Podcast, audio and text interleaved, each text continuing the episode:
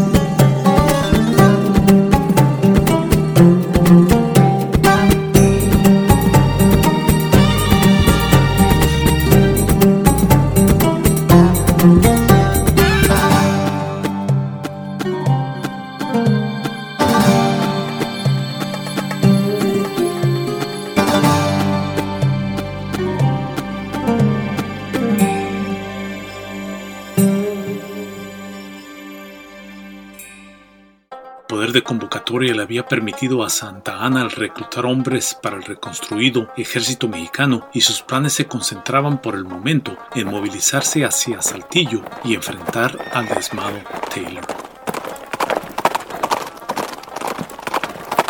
La aparente carta enviada a Taylor por Scott había sido interceptada y puesta en manos de Santa Ana, el cual se enteraba de los nuevos planes de invasión del ejército norteamericano, los cuales se centraban en atacar puerto de Veracruz.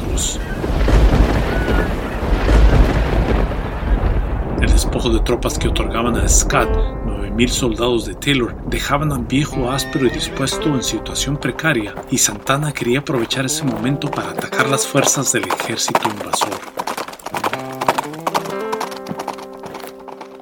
Los refuerzos brindados por el general John E. Wu aliviaban un poco la situación, otorgando a Taylor con un total cercano a los 5.000 hombres. Sin embargo, Santa Ana contaba con aproximadamente 16.000 soldados, aún después de haber perdido 4.000 en la forzada marcha originada desde San Luis Potosí. La habilidad de convocatoria permitía a Santa Ana el formar un ejército infalible en cuestión de números, pero la gran mayoría de los reclutas eran inexpertos en batalla y otra gran porción habían sido reclutados a la fuerza. Además no contaban con tropas de refuerzos y la gran mayoría de sus armamentos de infantería no igualaban el poderío militar con el cual contaba el ejército del general Taylor. Aún así, la caballería mexicana era de primera clase y mejor que la de los norteamericanos.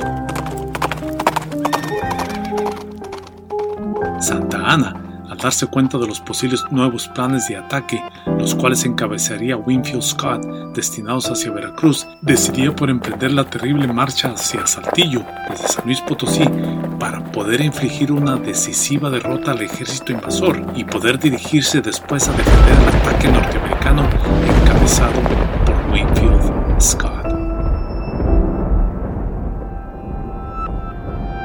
Lamentablemente para el pueblo mexicano y para Santa Ana, la desigualdad política que enfrentaba México no era la ideal para defender con éxito la invasión norteamericana que ya era efectuado por el general Zachary Taylor y prontamente por el general Winfield Scott.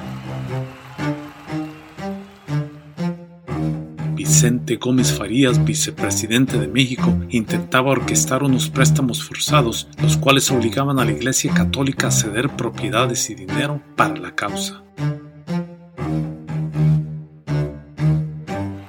rechazo de las autoridades eclesiásticas mexicanas a la insistencia de Gómez Farías de colaborar con la causa conllevaría a la insurgencia conocida como la rebelión de los polcos. Este levantamiento, el cual incluía a un gran sector de la alta sociedad conservadora del país, era encabezado por el general Matías Peñas y Barragán, el cual lideraba cinco regimientos de la Guardia Nacional del Ejército Mexicano, estacionados estos en la Ciudad de México. líderes de la rebelión anunciaban una proclamación en la cual incluían un plan de 13 puntos que exigían la destitución de Gómez Farías como vicepresidente de la República y la erradicación de la ley anticlerical anteriormente proclamada por Gómez Farías. Poco tiempo después y como resultado de la falta de apoyo, los rebeldes reducían sus reclamos a solamente la destitución del vicepresidente.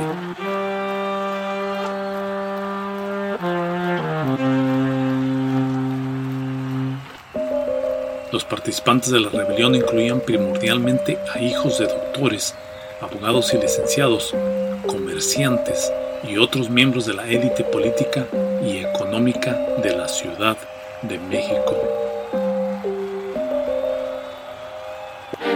Estos eran conocidos como polcos por sus detractores y opositores, por el aparente respaldo que otorgaban con su rebeldía al presidente norteamericano James K. Polk.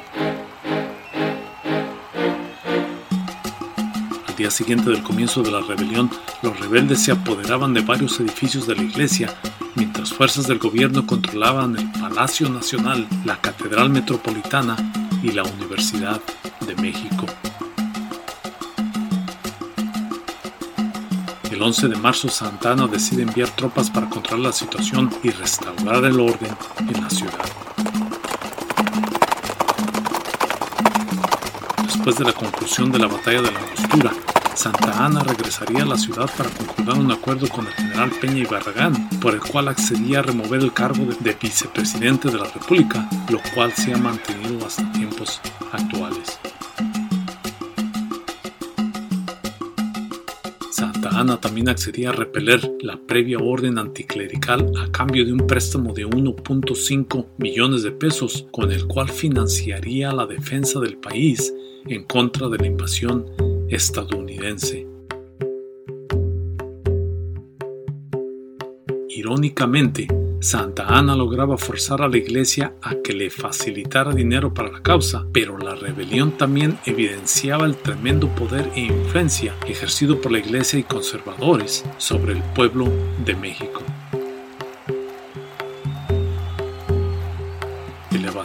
También expuso los graves conflictos que existían entre ciertas élites mexicanas, los cuales debilitaban gravemente la posición del país y la defensa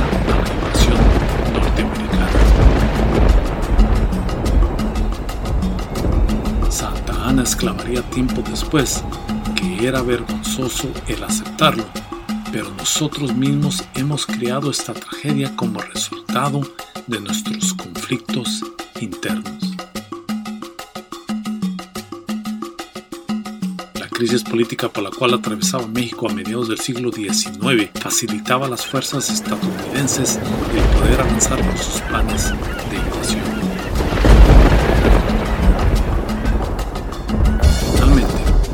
Ana arribaba con sus fuerzas al Paso del Carnero el 22 de febrero de 1847. Esperando una fácil victoria en contra de los norteamericanos, se decide a acampar en la Angostura, el estrecho montañoso que partía en dos la formidable cordillera de la Sierra Madre. embargo, al estudiar la topografía del terreno se daba cuenta que la batalla sería dolorosa y costosa para sus tropas.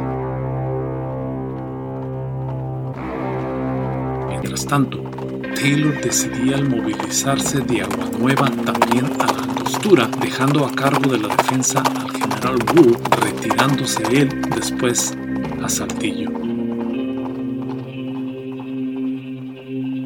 Al asegurarse que nada importante sucedería en la ciudad, parte hacia la hacienda de Buenavista el 22 de febrero, localizada esta a 10 kilómetros de distancia, donde establece sus cuarteles generales. El general Wool comenzaba a organizar las defensas estableciéndose al sur de Buenavista, contando con un total de 4.750 hombres organizados de la siguiente manera. 580 hombres comandados por el coronel John J. Hardin del primer regimiento de infantería de Illinois. 573 hombres pertenecientes al segundo regimiento de infantería de Illinois comandados por el coronel William H. Weissel. 571 hombres miembros del segundo regimiento de infantería de Kentucky, dirigidos por el coronel William R. McKee. 1.253 hombres de la Brigada Indiana, incluyendo el segundo regimiento del coronel William A. Bowes y el tercer regimiento liderado este por el coronel James H. Lane, comandados todos por el general de brigada Joseph Lane. 368 hombres pertenecientes a los rifleros de Mississippi bajo el comando del coronel Jefferson Davis.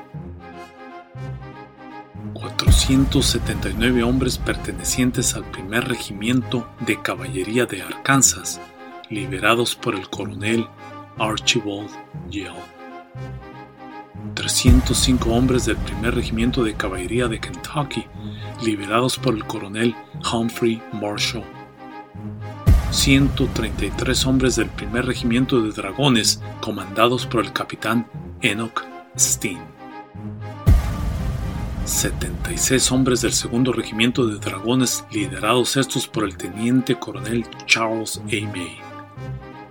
61 tejanos, 27 hombres pertenecientes a la compañía de informantes liderados por el mayor Ben McCulloch, 117 soldados del cuarto regimiento de artillería liderados por el capitán John M. Washington, el cual era un familiar distante del expresidente George Washington. 150 hombres de la tercera batería de artillería liderados por el capitán Braxton Bragg. Y finalmente, 150 hombres pertenecientes a la tercera batería de infantería, liderados por el capitán Thomas W. Sherman. El reducido número de tropas en referencia a las de Santa Ana eran equipadas con 18 cañones, todos estos estacionados en estratégicas posiciones elegidas por Wool y Taylor. Estas posiciones de defensa limitarían y forzarían a Santa Ana el arribar por tres puntos solamente, todos estos bajo el control de las defensas establecidas por los dos generales. Estos tres puntos de dirección eran el principal camino de San Luis Potosí hacia Saltillo y las dos cordilleras que conducían hacia el flanco izquierdo del general Bull. La primera prioridad de defensa del general Wu era el camino principal por el cual era sabido que Santana se aproximaba con el grosor de su ejército.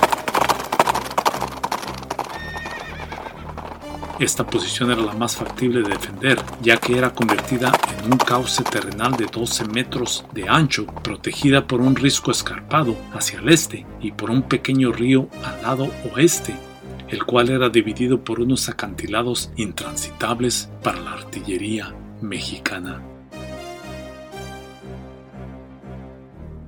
El general Wu ordenaba instalar tres cañones pertenecientes a la batería de artillería de Washington en el camino principal, protegidas por el primer regimiento de Illinois del coronel Hardin, con una parte del regimiento posicionado en la nariz del risco a la izquierda y el resto a mano derecha en la cima de la colina. Para defender esta posición, Bull posicionaba el tercer regimiento de Indiana, liderado por Lane, en una pequeña cima justamente posicionada en la retaguardia de la batería de Washington. La más peligrosa posición, la que resguardaba el segundo cauce de avance, consistía en una llanura al este del camino principal, la cual era resguardada por un contingente del primer regimiento de Illinois. La llanura era ancha y plana y se localizaba a unos 15 metros sobre el camino rural principal, por donde se sospechaba avanzaba Santa Ana. Esta posición era accesible para la artillería y caballerías mexicanas al cruce de una hondonada, localizada esta como dos kilómetros y medio de distancia al este del estrecho. Santana podría y en realidad usaría ese estrecho para lanzar su ataque frontal al flanco izquierdo de Taylor. Para poder proteger el altiplano, Bull posicionaba de izquierda a derecha al segundo regimiento de artillería que lideraba Bowles, equipado este con tres cañones de Washington, al segundo regimiento de Illinois de Bessel, resguardados con dos cañones de Bragg, y por último, con tres cañones de la batería de Sherman pertenecientes al segundo regimiento de Kentucky, dirigidos estos por McKee. Todos estos regimientos estaban emplazados en una posición oblicua y sin duda que el primero en recibir la fuerza del primer ataque sería el regimiento de Indiana. La tercera ruta de ataque disponible para Santana lideraba hasta la retaguardia del general Bull. Esta posición defendía las últimas fuerzas de defensa, las cuales eran asignadas de proteger la posición de Taylor, la hacienda de Buenavista. Esta cordillera posicionada detrás del altiplano era relativamente angosta, de medio kilómetro de anchura, pero larga y forzaría un trayecto de casi 7 kilómetros para cualquier fuerza enviada por Santa Ana. A juicio de Wu, esta ruta no constituía una amenaza latente y decidía el no emplear muchas tropas para defenderla. Las fuerzas mexicanas agobiadas por la larga marcha desde San Luis Potosí no se mantenían todavía posicionadas para la batalla.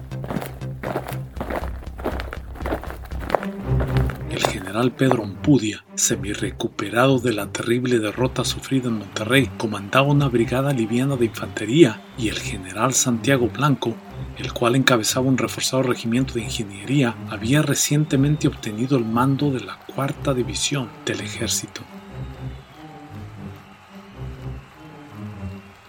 Plan inicial de Santa Ana contenía una sólida estrategia militar al posicionar la división que comandaba Blanco a la izquierda, la cual marcharía directamente por el camino principal que lo conduciría hasta los estrechos.